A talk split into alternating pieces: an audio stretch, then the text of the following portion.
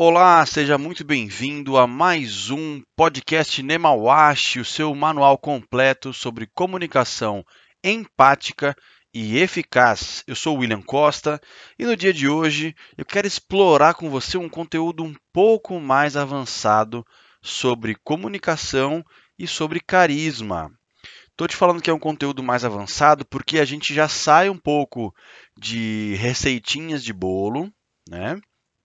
Coisas que são triviais, que são reconhecidas como é, habilidades únicas da, das pessoas que se comunicam bem. E a gente vai entrar agora no que faz as pessoas serem reconhecidas, mas não só é, de uma maneira conceitual, mas também muitas vezes financeiramente, tá? São reconhecidas posicionalmente. Então fica comigo até o final desse podcast, porque ele vai ser algo realmente relevante no que diz respeito à comunicação empática, tá? É, antes de mais nada, eu quero te convidar a conhecer o meu perfil lá no Instagram. Você vai me encontrar colocando Shifu underline William Costa na, na busca, tá? Shifu é uma palavra chinesa que é escrita da seguinte maneira: S-H-I F-U. S de sapo, H-I-F-U. Shifu, underline, e o William é W, tem dois L's e tem M de Maria no final. William Costa, tá bom? Vamos lá, qual que é esse conteúdo um pouco mais refinado que eu vim trazer para você? Primeiro, eu quero te ajudar a entender como é que você vai expandir o seu vocabulário, como você vai fazer para aumentar o seu vocabulário, deixando um pouquinho de lado as suas gírias, e vai conseguir também, é, de, de alguma maneira, ser mais flexível, mais adaptável nas, nas suas conversas, nas suas abordagens, ou até mesmo nas suas palestras, tá? Vamos do, começar do começo, tá? Eu acho importante que você saiba que quando você vai abordar alguém ou enfim, vai conversar com alguém e se sente tolhido, se sente, puxa vida, eu não tenho, eu não tenho repertório para falar com essa pessoa. Eu te digo isso porque eu já passei por isso, tá? Por várias vezes e eu me senti muito pequeno nessas situações. Eu me senti muito é, menosprezado, com valor pessoal muito pequeno, tá? Então, para você, esse conteúdo é específico para você, tá? Primeiro de tudo, remova os seus filtros. Eu sei que quando a gente quer falar, a gente costuma ter o hábito de querer falar parecendo inteligente e interessante. Mas na maior parte das vezes as pessoas se conectam com a gente pelo que a gente é e não necessariamente pelo nível de inteligência ou quão interessante eu posso parecer.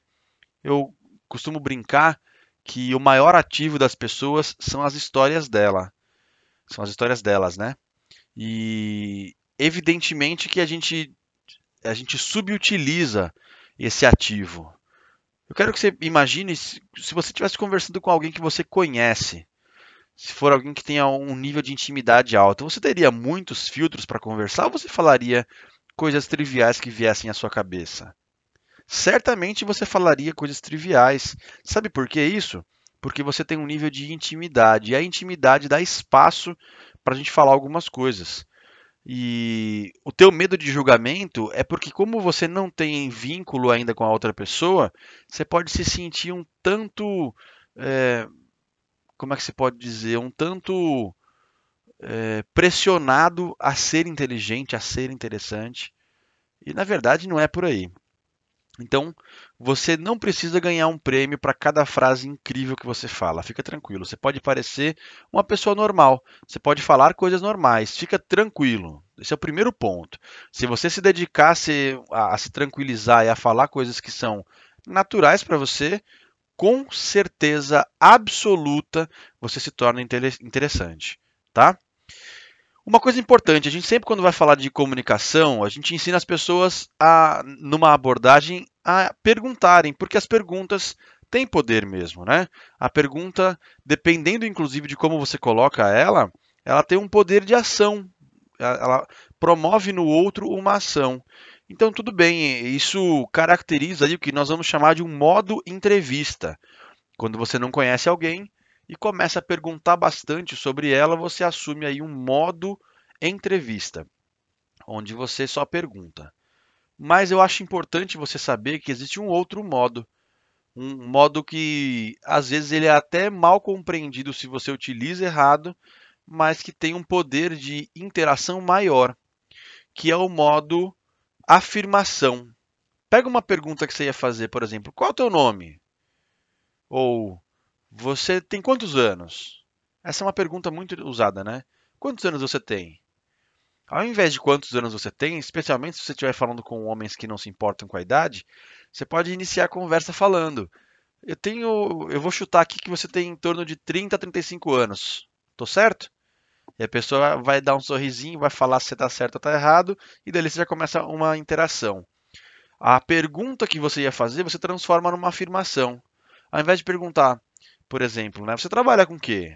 Você pode falar, nossa, pelo teu perfil aqui, a, a roupa que você usa, o que você está falando, eu vou julgar que você é alguém bem importante, né? Você é alguém que, que lidera pessoas ou quem sabe trabalha com algum, alguma função administrativa, tá certo? Olha que legal, você olhou para a pessoa, você se importou em olhar para ela e identificar o comportamento dela qual seria. Pô, ficou muito elaborado o texto? Não, não precisa ficar muito elaborado. Você pode simplesmente, nesse mesmo exemplo, falar: tudo bem? Meu nome é William e pelo que eu estou olhando aqui, você trabalha com algum cargo administrativo, né? A pessoa vai falar, ah, por quê? Ah, porque eu estou olhando a forma como você se veste e tal. Seja bem-vindo. E aí você pode iniciar. Você iniciou não por uma pergunta, mas por uma afirmação. Então, esse modo afirmação tem um poder muito grande também, especialmente porque ele demonstra de você para o outro confiança. Alguma pessoa que não pergunta e afirma é alguém que costuma ter um senso de certeza, né? E isso é apreciado quando não, não tem aquele tom de o tom pejorativo, né? Aquela pessoa que é intransigente, tá? Então, apenas tomar cuidado com isso. Troquei o modo entrevista pelo modo afirmação. Quando a pessoa fizer perguntas para mim, eu posso não responder diretamente. Nossa, William, isso é uma técnica? É. Por que, que ela é uma técnica? Porque as pessoas, se eu, se eu quiser matar uma comunicação, uma conversa, basta eu ficar respondendo de maneira direta. É, você está gostando da festa? Sim. Pô, sim? Sim não dá espaço para a gente conversar. Então, quando eu dou uma resposta, é, uma resposta descontraída primeiro e depois eu respondo efetivamente o que me perguntaram, aí a, a conversa ela tem um tom menos menos pedante, né? Menos é, menos técnico, talvez, tá? Vou te dar um exemplo. É, você trabalha com, com, com recursos humanos, né? Que legal. Você. A pessoa te pergunta, mas você trabalha exatamente em que parte do, de recursos humanos? Aí você pode fazer uma brincadeirinha do tipo: Ah, eu sou o vice-presidente do time de recursos humanos. Aí a pessoa vai olhar para você sério você fala: Não, é brincadeira, eu sou só um analista. E essa brincadeira, essa descontração, pode fazer com que aquele momento de interação se torne algo um pouco mais é, convidativo, certo? Então, além de responder de maneira um pouco mais descontraída, quando for fazer perguntas, faça perguntas abertas. Não pergunta algo que a pessoa vai responder com sim e não. Quando a pessoa responde com sim, quando ela tem espaço para responder com sim e não, é, a, a comunicação ela fica muito trancada, muito difícil de, de fluir. Você, pô, você vem trabalhar amanhã? Venho. Vem assim, né, no fim das contas. Não, mas por que você vem trabalhar amanhã? Quando eu pergunto um porquê, a pessoa tem que elaborar uma resposta. E essa elaboração da resposta me dá espaço para interagir melhor com ela, tá? Então faça perguntas abertas. Uh, vou te dar um, um, outro exemplo. Qual seria a sua opinião sobre tal coisa? Ah, a opinião é algo que tem que ser elaborado, né? Uma coisa super importante: faça associações baseado no que o outro fala. Eu, inclusive, já gravei um outro podcast falando sobre o, a fórmula do assunto infinito. É mais ou menos a, a, a mesma primícia, tá? A pessoa está falando com você e ela está utilizando, por exemplo, nomenclaturas específicas, né? Você pode usar essa mesma nomenclatura para fazer uma associação com algo do seu universo. Vou te dar um exemplo. Ah, eu estive ontem numa reunião com é, integrantes de empresas de ensino superior para falar sobre é, a pandemia do coronavírus. Tá vendo? Eu tenho pandemia do coronavírus, que é um tema bem específico, eu tenho recursos humanos, que é um tema bem específico, e eu tenho ensino superior, que foi um tema também bem específico. Eu posso me relacionar com qualquer um desses três temas, fazendo uma associação com algo que eu tenha. Então a pessoa falou que foi essa reunião e eu falo: Ah, você foi essa, essa reunião? Puxa vida, provavelmente você encontrou alguém da minha empresa por lá, porque eu trabalho numa empresa de educação de ensino superior e eu trabalho também com RH. Então, é, provavelmente você deve ter encontrado algum diretor da minha instituição lá. Olha que legal. Então teve um ponto em comum. Já falei sobre o ponto comum também em outros outros podcasts, tá? Importante, nesse monte de técnica que eu estou te passando, o trivial costuma ser mais mais poderoso. Faça observações, faça comentários, mas sempre focado no interesse do outro, sempre naquilo que o outro se interessa, tá? É melhor a gente sempre se, se, se demonstrar interessado do que interessante. Foca nisso, tá? É melhor eu sempre me parecer interessado no assunto do outro do que, do que tentar ser alguém interessante. Todos nós somos egocêntricos por natureza, então permita que aquela pessoa com quem você conversa fale mais sobre ela do que você tentar parecer o super fodão da, da conversa, tá? Ah, William, mas sabe qual é o meu problema? É que quando eu vou conversar com as pessoas, especialmente num primeiro contato, eu tenho dificuldade com o meu vocabulário. Então, eu preparei aqui para você uma fórmula que eu aprendi com. Deixa eu até pegar o nome do rapaz aqui, com o Vânio Heiser. O Vânio Heiser ele é de uma escola também de comunicação e ele ofereceu esse, esse material gratuitamente nas redes sociais. E eu me apropriei dele porque eu falei, eu vou testar, será que eu, eu também conseguiria aumentar o meu vocabulário do jeito que ele ensina? E funcionou. Então eu estou aqui para dividir com você como aumentar o seu vocabulário, porque se você parar para pensar, o vocabulário é algo que te dá reconhecimento. A sociedade reconhece a gente como mais inteligente, como mais sagaz quando a gente tem uma, um vocabulário grande, né? E com isso a gente consegue melhores oportunidades, com isso a gente é melhor compreendido. Dependendo da posição que você ocupa, você consegue melhores salários, mais reconhecimento e principalmente, né, você é mais reconhecido como carismático. Então, vocabulário é algo de repertório que eu sempre toco nessa tônica, né? O repertório, aumentar o repertório de habilidades. O, o vocabulário é um dos repertórios que vale a pena você aumentar e fazer um esforço realmente para aumentar, para você não ficar dependendo de gíria. Gíria é um vocabulário que a gente rapidamente associa e dificilmente a gente desassocia. A gente rapidamente lembra de gíria, mas no momento em que a gente precisa falar de uma maneira um pouco mais culta ou talvez com palavras um pouco mais precisas para sintetizar uma ideia, né? Então eu tenho dificuldade em, em dissociar de uma, de uma gíria. Então, para que eu consiga aumentar meu vocabulário? Primeiro de tudo, saiba que o vocabulário é um só. Você não tem um vocabulário para cá, um vocabulário para lá, um vocabulário para falar com seus pais, um vocabulário para falar com, com a empresa, um, vocabulário para falar no seu grupo de amigos. A verdade é que você escolhe melhor as palavras para falar nessas situações, mas a sua mente é uma só. Você é um só. Então, durante, eu vou te dar um desafio aqui de durante mais ou menos 45 dias, você vai praticar o que eu vou falar aqui por 45 dias em todos os ambientes onde você trafega, tá? Se você vai para a igreja, se você vai para o trabalho, se você vai para uma happy hour, se você vai para a família, se você vai conversar marido mulher só, você sempre vai explorar o seu vocabulário da maneira que eu vou te ensinar, tá bom? Então, primeiro de tudo, você vai determinar quais são palavras que você deveria trocar. Para isso, pega justamente as gírias. Vou dar um exemplo aqui da palavra legal. A palavra legal ela tem infinitos sinônimos. Infinitos. Sinônimo é aquela palavra que tem um sentido igual ou parecido e que te dá a possibilidade de sintetizar ideias também com a palavra legal, pô, eu vou lá e vou reconhecer o trabalho de alguém e falo, pô, legal seu trabalho. Aí, no, numa outra situação, eu falo: legal sua camiseta, achei legal. Uh, legal essa atitude que você teve.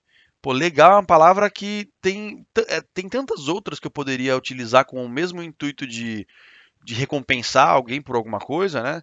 De reconhecer. Por exemplo, bacana é uma palavra que, que seria semelhante ao legal, incrível, sensacional, magnífico. Pô, só numa dessa, ao invés de uma palavra, eu tenho cinco palavras agora no meu vocabulário para falar a mesma coisa. Pô, incrível aquele seminário que você fez. Parabéns. É sensacional essa essa escolha de repertório hoje para palestra, hein? Parabéns.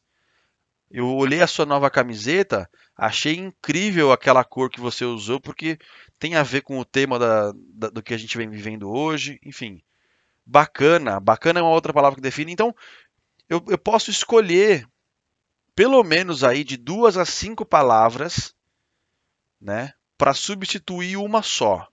Legal é uma palavra. Eu usei outras quatro para substituir legal em diferentes situações. É importante que você consiga, nesses 45 dias, trocar pelo menos uma palavra. Se você troca uma palavra por cinco, você tem um vocabulário de 90 novas palavras ao final desses 45 dias. Então, cara, é importante. Pensa com muito carinho muito carinho mesmo sobre a possibilidade de utilizar as, o, o vocabulário como uma ferramenta, inclusive para que você possa ser mais reconhecido. E com isso, beleza, eu, eu defini aqui quais são as palavras que eu vou usar. Tá? Vamos dar, usar ainda o exemplo do legal. Eu vou anotar a palavra legal num post-it e vou deixar ela comigo o dia inteiro, na minha carteira ou perto da minha mão. Aí eu vou começar a criar situações para utilizar esse novo vocabulário. Então eu chego numa roda de amigos e falo, é, a pessoa está tá expondo a ideia dela, eu falo, é bacana, é verdade. Bacana já é uma palavra que eu ia usar e usei agora na situação. Agora, a próxima situação eu vou, vou pegar a palavra incrível. Que, como exemplo que eu dei, eu achei incrível a cor de camiseta que você usou hoje por conta do cenário que nós estamos utilizando, estamos passando. Vou dar um exemplo. Ah, eu tô de luto e você usou a, cor branca ao invés de preta. Pô, porque, por que eu achei incrível? Porque a cor branca tem mais significado para mim do que a preta. Sei lá. Tem que fazer sentido para você. Você vai utilizar então as palavras durante um dia. Dentro desse post-it, você vai anotar quais são as palavras que você vai usar. Conforme você for criando as situações e usando, aí você vai se tranquilizando e, de uma certa maneira, também treinando o seu cérebro para esse tipo de raciocínio tá? Então eu reforço, hein? Vocabulário é sim um repertório que vale a pena você investir tempo para aumentar. Vou recapitular tudo que a gente falou hoje aqui, porque o conteúdo, mais uma vez, foi super prático e denso, né? Quando você for, então, pensar em refinar a sua comunicação, pensa que para que você consiga falar com qualquer pessoa, inclusive um desconhecido, é importante que você não tenha tantos filtros, né? O que, são esses filtros? É quando eu tento parecer inteligente, eu tento parecer muito interessante, e com isso, esse nível de exigência faz com que eu tenha, eu fique escolhendo demais as palavras, ou até mesmo o tipo de abordagem que eu, que eu vou utilizar. Então, remova seus filtros. Quando você for começar uma, uma conversa, comece sendo você, independente de quem for a outra pessoa. Eu tenho experiências próprias de abordar, por exemplo, eu, eu, hoje eu ocupo uma cadeira de analista né, lá na, na, empresa eu trabalho. E quando eu vou abordar as pessoas, eu não me, não me apego muito a quem são posicionalmente as pessoas, né? Então, já me peguei várias vezes conversando com vice-presidente de RH, conversando com diretoria, como se fossem amigos, simplesmente amigos, colegas de trabalho, conversando sobre trivialidades. Pô, o café hoje está assim, bom ou ruim, independente. Eu, faço um comentário. É, comi hoje de manhã tal coisa. Uh, o jornal noticiou tal coisa. Você viu? Então eu converso com a pessoa sem tantos filtros. Outra coisa importante, eu troco, eu fico alternando entre o modo entrevista e o modo afirmação. Dessa maneira, eu demonstro a minha a minha flexibilidade, minha flexibilidade e a minha adaptabilidade e também exercito aí as minhas capacidades de, é, de, até de demonstrar confiança. Quando eu faço um, um modo afirmação que eu ensinei hoje, eu demonstro mais confiança do que o modo quando eu utilizo o modo entrevista. Eu evito então também dar respostas diretas ou fazer perguntas fechadas. Isso é super importante para a comunicação. Esse, esse tipo de atenção é importante para que você consiga demonstrar ainda mais carisma, tá? Fazer associações baseado no que o, o meu interlocutor fala e fazer observações, comentários, demonstrando sempre o interesse por ele e pelo que ele fala, ao invés de bancar o interessantão. Certo?